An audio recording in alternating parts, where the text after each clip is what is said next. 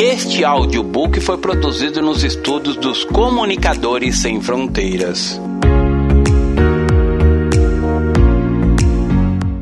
Nunca mais. Autor Pastor Márcio Valadão. Uma publicação da Igreja Batista da Lagoinha. Primeira edição, fevereiro de 2014. Introdução.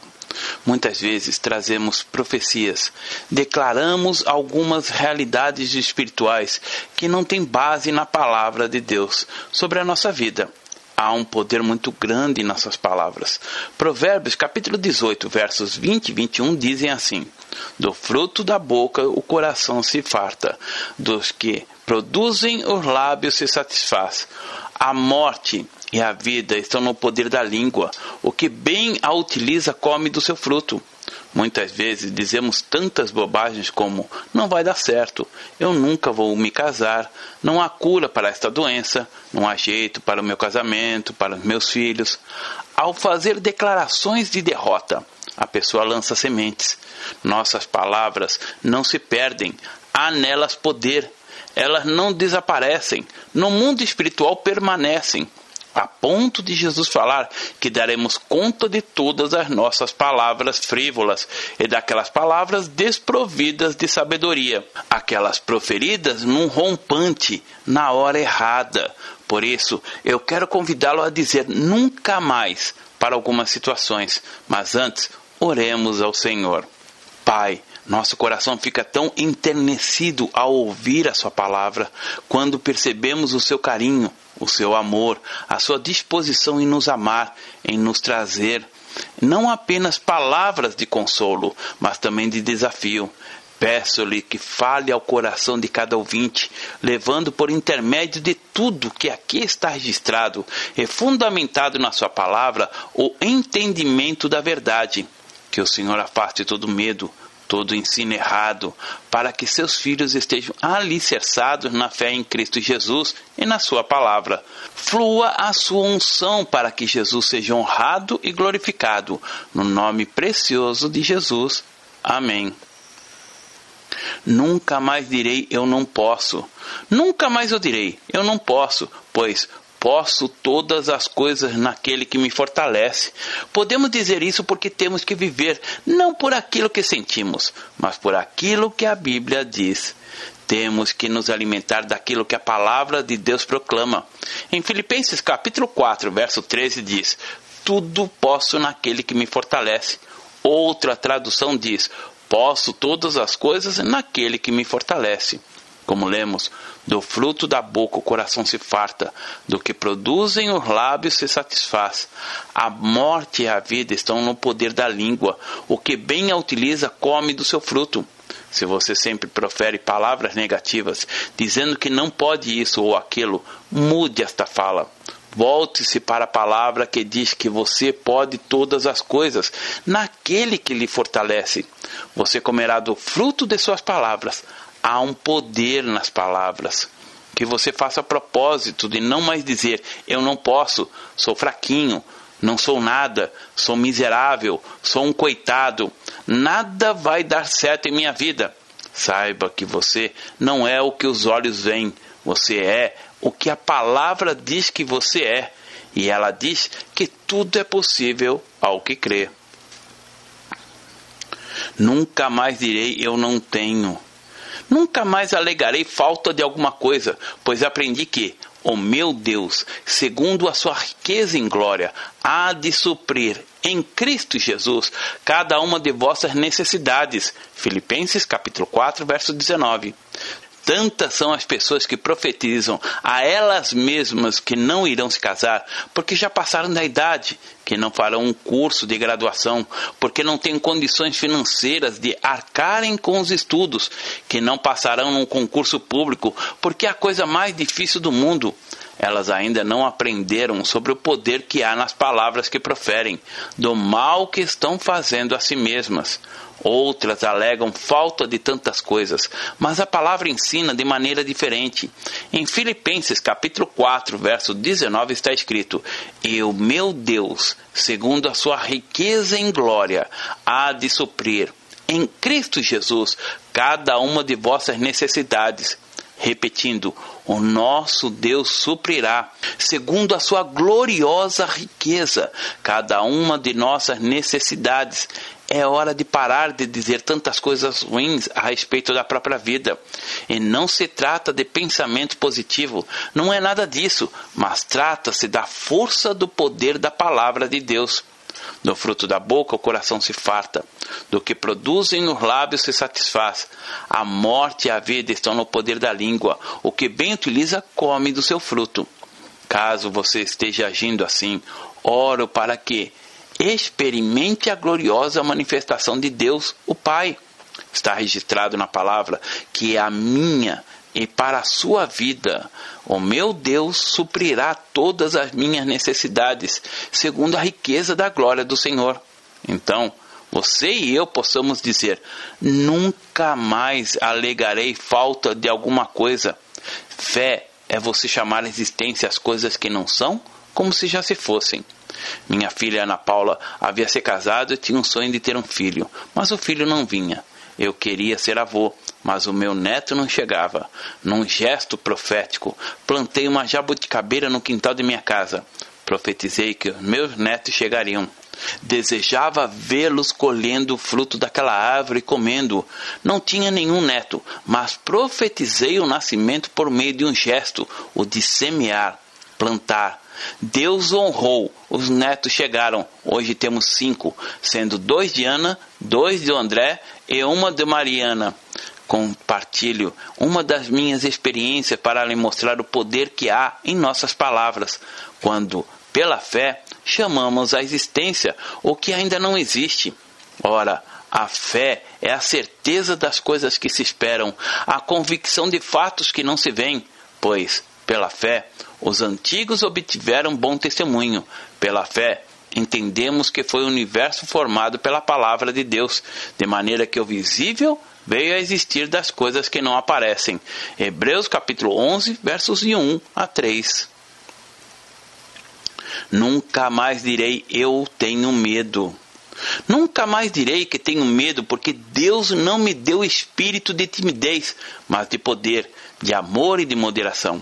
2 Timóteo capítulo 1, verso 7 diz: Porque Deus não nos tem dado espírito de covardia, mas de poder, de amor e de moderação. Nunca mais diga, eu tenho medo, porque, segundo a palavra, não é esse o espírito que Deus nos tem dado. No amor não existe medo, antes, o perfeito amor lança fora todo medo. Ora, o medo produz tormento. Logo, aquele que teme não é aperfeiçoado no amor. 1 João, capítulo 4, verso 18. O medo não pode encontrar espaço em nossa vida. E foi isso que aconteceu com Abraão. Ele foi para uma terra desconhecida, sem nada saber. Não desobedeceu, agiu por fé e partiu confiando no que Deus havia lhe dito. Pela fé, Abraão, quando chamado, obedeceu, a fim de ir para um lugar que devia receber por herança, e partir sem saber aonde ia. Pela fé, peregrinou na terra da promessa, como em terra alheia, habitando em tendas com Isaac e Jacó, herdeiros com ele da mesma promessa, porque aguardava a cidade que tem fundamentos, do qual Deus é o arquiteto e edificador. Hebreus capítulo 11, versos de 8 a 10. Nunca mais direi tenho dúvida ou falta de fé. Romanos capítulo 12, verso 3 diz: Porque pela graça que me foi dada, digo a cada um dentre vós que não pense de si mesmo além do que convém. Antes, pense com moderação, segundo a medida da fé que Deus repartiu a cada um. Nunca mais direi que tenho dúvida ou falta de fé, porque tenho o conceito equilibrado de acordo com a medida da fé que Deus repartiu a cada um.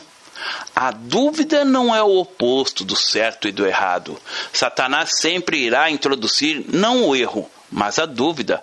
Assim foi no jardim do Éden, quando Satanás veio em forma de serpente e tentou o homem, dizendo: Assim que Deus disse? Ele tentou colocar a dúvida dentro do coração do primeiro casal. Em todas as tentações que Jesus sofreu no deserto, Satanás tentou colocar a dúvida com relação ao amor, à provisão e ao poder de Deus. A dúvida é diferente do erro. À medida que a dúvida vai sendo alimentada, a pessoa vai sendo destruída, entra no erro e morre. Está escrito claramente na palavra do Senhor: pense com moderação, segundo a medida da fé que Deus repartiu a cada um. Você é o que a palavra diz que você é. Você tem o que a palavra diz que você tem. Você pode o que a palavra diz que você pode. A dúvida começa a ser alimentada pela falta de fé. Será que é assim mesmo? Será que Deus irá cumprir o que prometeu? Lendo as Escrituras, podemos ver que Deus zela, Deus cuida da sua palavra para cumpri-la. A fé que tens, tenha para ti mesmo perante Deus. Bem-aventurado é aquele que não se condena naquilo que aprova, mas aquele que tem dúvidas é condenado se comer, porque o que faz não provém de fé, e tudo que não provém de fé é pecado. Romanos capítulo 14, versos 22 e 23. Nunca mais direi eu sou fraco e desprotegido. Nunca mais direi que sou fraco e desprotegido, porque o Senhor é a força da minha vida. Muitas vezes você se sente tão fraquinho, tão desprotegido, mas a palavra diz que em Salmo 27, verso 1, diz assim: O Senhor é minha luz e minha salvação. De quem terei medo? O Senhor é a fortaleza da minha vida. A quem temerei? O medo é o demônio e, se você abre espaço para a dúvida da fidelidade de Deus, o medo começa a tomar conta de você. Que você possa se alimentar dessa verdade, se alimentar da palavra do Senhor e nunca mais diga: Eu sou fraco e desprotegido, porque o Senhor é a força da sua vida. Eu quero que guarde o que o salmista diz, porque à medida que abre as portas dizendo: Eu sou tão fraquinho, não vou conseguir, não dou conta, o inimigo entra em seu coração e coloca o medo. Mas a palavra do Senhor diz: O Senhor é a minha luz e minha salvação. De quem terei medo? O Senhor é a fortaleza da minha vida. A quem temerei? O Senhor nos guarda na palma de suas mãos. A palavra diz que o anjo do Senhor acampa-se ao redor dos que o temem e os livra. Salmo 34, verso 7. Quando você entende isso, tem um equilíbrio. O que é equilíbrio? Normalmente as pessoas tendem por um lado ou para o outro. Não significa que vamos nos descuidar. Temos que confiar no Senhor, mas também fazer aquilo que nos cabe fazer. Se, por exemplo, deixamos nosso carro aberto ou a nossa casa sem a devida segurança, estaremos tentando a Deus. A Bíblia não nos chama para tentar a Deus, mas para ter o equilíbrio na fé. Alguns dizem que Deus diz o seguinte: faça a tua parte que eu te ajudarei. Deus não disse nada disso. Não existe esse versículo na Bíblia, mas é um princípio de verdade, pois a palavra diz que também temos que ser bons mordomos. Qual é a sua parte? Fechar o seu carro. Para que deixar uma pasta com dinheiro dentro dele? Ao sair, tranque bem a sua casa. Você nunca mais vai dizer que é fraquinho e desprotegido, mas a partir de agora dirá: Eu sou o que a Bíblia diz que eu sou. Eu tenho o que a Bíblia diz que eu tenho. Eu posso o que a Bíblia diz que eu posso. Daniel capítulo 11, verso 32 diz: O povo que conhece ao seu Deus se tornará forte e ativo. Não é a sua força, mas a força do Senhor em você. O que são proezas? Aquilo que não é normal, que não é natural. É ser forte para vencer a tentação da mentira, ser forte para manter a sua vida limpa. Creia, você tem essa força. A palavra diz que maior é aquele que está em nós do que aquele que está no mundo. Nunca mais direi Satanás tem poder na minha vida. Nunca mais direi que Satanás tem poder e supremacia em minha vida, porque maior é aquele que está em mim do que aquele que está no mundo. Em 1 João capítulo 4, verso 4 diz: Filhinhos, Vós sois de Deus e tendes vencido os falsos profetas, porque maior é aquele que está em vós do que aquele que está no mundo. Muitas são as pessoas que pedem para Jesus entrar na vida delas, mas em Apocalipse capítulo 3, verso 20, ele diz: Eis que estou à porta e bato. Se alguém ouvir a minha voz e abrir a porta, entrarei em sua casa, e cearei com ele e ele comigo. Quando vierem as tentações e Satanás fizer toque, toque, toque, Deixe Jesus atender a porta. Maior é o que está em você. Nunca mais diga que Satanás tem poder em sua vida. Sabe onde ele está agora? Debaixo dos seus pés. E você tem que declarar e viver esta realidade de que o lugar dele é na sola dos seus pés. Porém, é preciso que você saiba que ele não desiste, é astuto ordena aos demônios que se levantem contra a nossa vida. Está o tempo todo tentando nos intimidar, mas está registrado na Bíblia que ele é como o leão que ruge. 1 Pedro capítulo 5, verso 21. Porém, esse leão é desdentado, velho. O leão jovem, com dentes saudáveis, não ruge, ele destrói. Ele é o leão da tribo de Judá, que já venceu o leão velho, que apenas ruge para intimidar. Diante dessa gloriosa verdade, bata no peito e diga: Maior é aquele que está em mim do que aquele que está no mundo. Nunca mais direi sou derrotado. Nunca mais direi que sou derrotado, porque Deus nos faz triunfar por meio de Cristo. Durante a nossa vida, encontramos pessoas que experimentaram a vitória ou a derrota. Talvez você tenha vivido nesses últimos dias debaixo da derrota, Muitas vezes, em uma guerra, recuar não é derrota, mas estratégia. Aparentemente você pode achar que está sendo derrotado, mas o Senhor conhece o fim das coisas antes que elas comecem na nossa história. Por isso, nunca mais diga que é derrotado. Sabe por quê? Veja o que está escrito em 2 Coríntios capítulo 2, verso 14, e diz assim: "Mas graças a Deus que em Cristo nos conduz em triunfo a nossa vitória é por meio de Jesus. Que você possa experimentar de uma forma intensa aquilo que lemos no início. Do fruto da boca o coração se farta, do que produzem os lábios se satisfaz. A morte e a vida estão no poder da língua. O que bem a utiliza come do seu fruto. Você precisa comer do fruto que está nas palavras, porque maior é aquele que está em vós do que aquele que está no mundo. 1 João, capítulo 4, verso 4. Você é alguém que está sempre em triunfo, mas esse não acontece por meio de você, mas por meio daquele que está em você, Cristo. É a resposta da vida dele na sua vida. Quando Paulo dizia, é Cristo que vive em mim, demonstrava que Cristo vivia por meio dele. Por isso, a nossa fé não é uma religião, mas o nosso relacionamento com Cristo. Nunca mais direi minha doença é incurável. Nunca mais direi que minha doença é incurável, pois ele foi ferido por causa das nossas transgressões, esmagado por causa das nossas iniquidades. O castigo que nos traz a paz estava sobre ele, e pelas suas pisaduras fomos sarados. Isaías capítulo 53, verso 5. A nossa casa é o nosso corpo. Dentro dela mora um espírito e temos uma alma. Nós somos um espírito, temos uma alma e moramos num corpo. A casa vai envelhecendo, a visão vai enfraquecendo, os cabelos embranquecendo, mas não somos o que somos do lado de fora, mas somos o que existe dentro de nós. Um dia a casa, que é o nosso corpo, não terá mais condições do habitante permanecer nela. Contudo, precisamos dizer: nunca mais direi que a minha doença é incurável. Você não pode proclamar a doença chegou e vou morrer com ela, mas dizer o que está em Isaías capítulo 53, verso 5, que diz: pelas suas pisaduras fomos sarados. O que são pisaduras? São as feridas.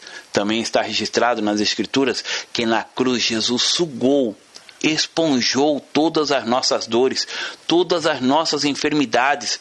Pelas suas pisaduras fomos sarados. Caminhemos firmados nessa verdade.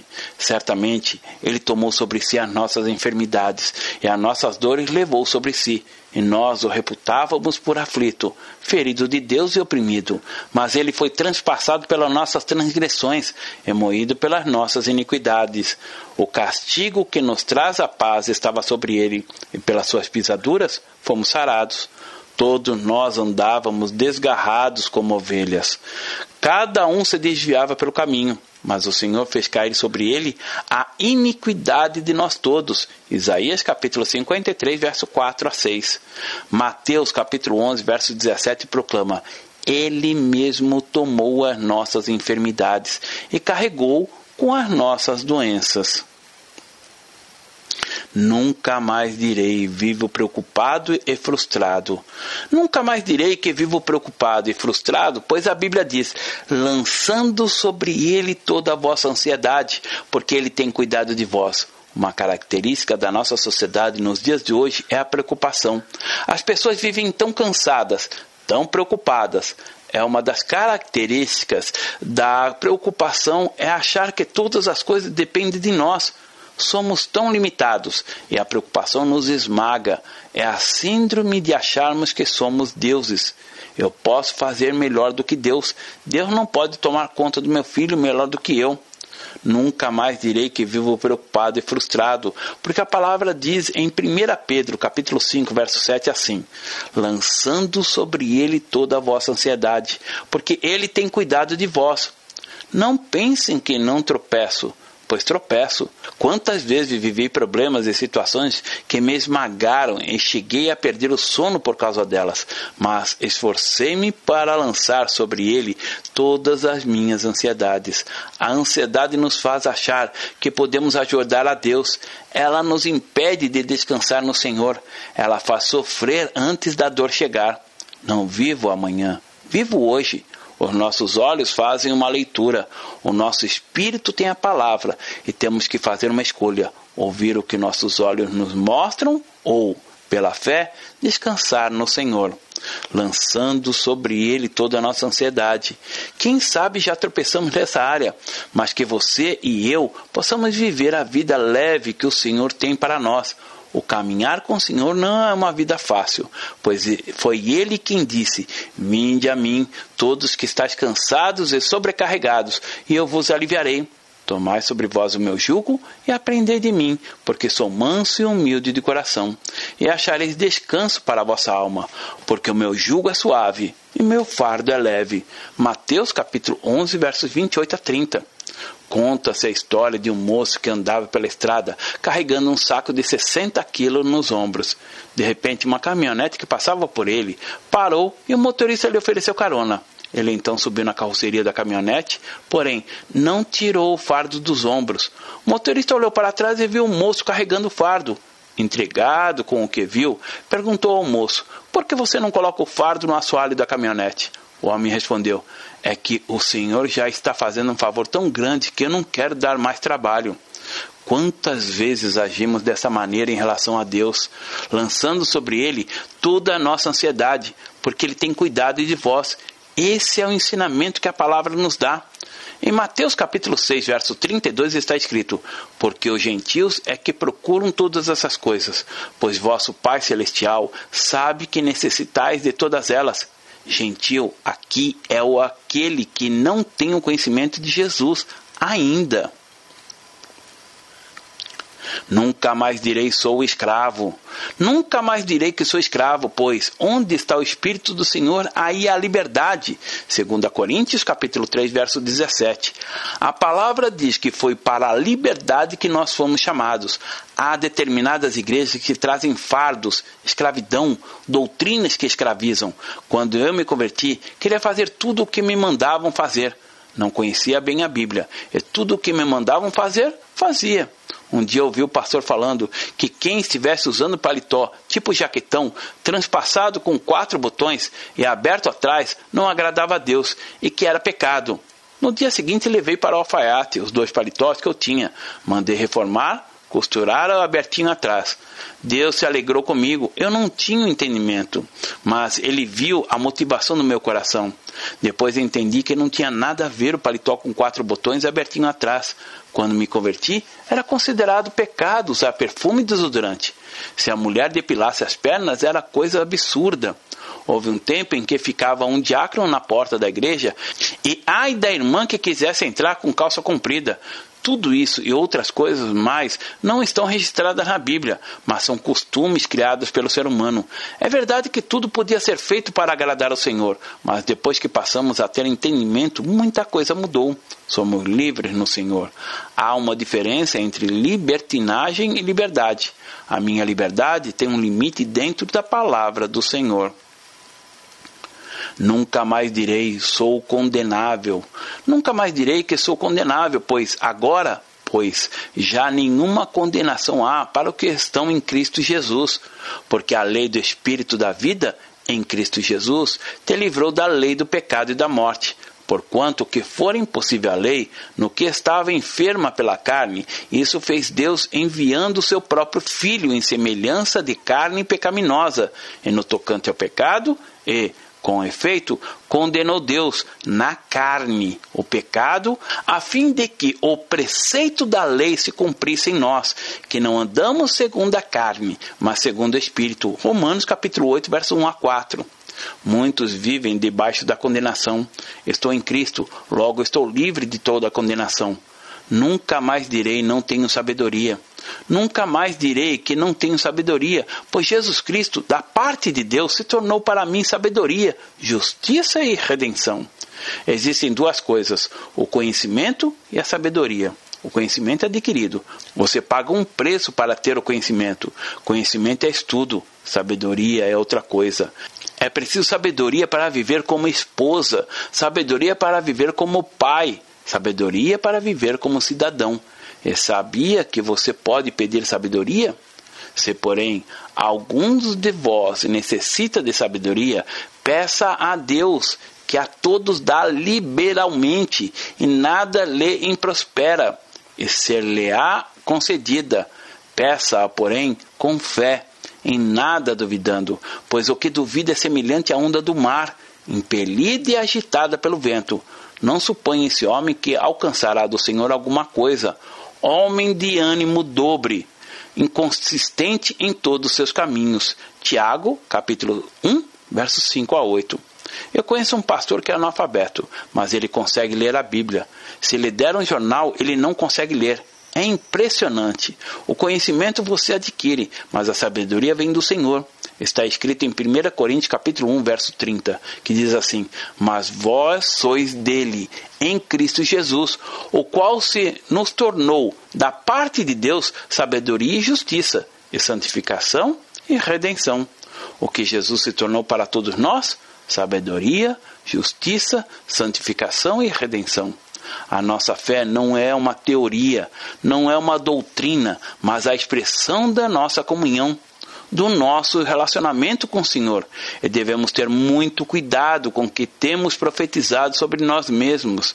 Viva dias de arrependimento, dias em que seu rosto fique encharcado do brilho do Senhor dias de santidade, dias para buscar em primeiro lugar o reino de Deus, sabendo que tudo mais virá como acréscimo. Deus abençoe. Pastor Márcio Valadão. Jesus te ama e quer você. Primeiro passo: Deus o ama e tem um plano maravilhoso para a sua vida, porque Deus amou o mundo de tal maneira que deu seu Filho unigênito para todo aquele que nele crê não pereça, mas tenha vida eterna. João capítulo 3, verso 16. Segundo passo, o homem é pecador e está separado de Deus, pois todos pecaram e carecem da glória de Deus. Romanos capítulo 3, verso 23, parte B. Terceiro passo, Jesus é a resposta de Deus para o conflito do homem. Respondeu-lhe Jesus: Eu sou o caminho, e a verdade e a vida. Ninguém vem ao Pai senão por mim. João capítulo 14, verso 6.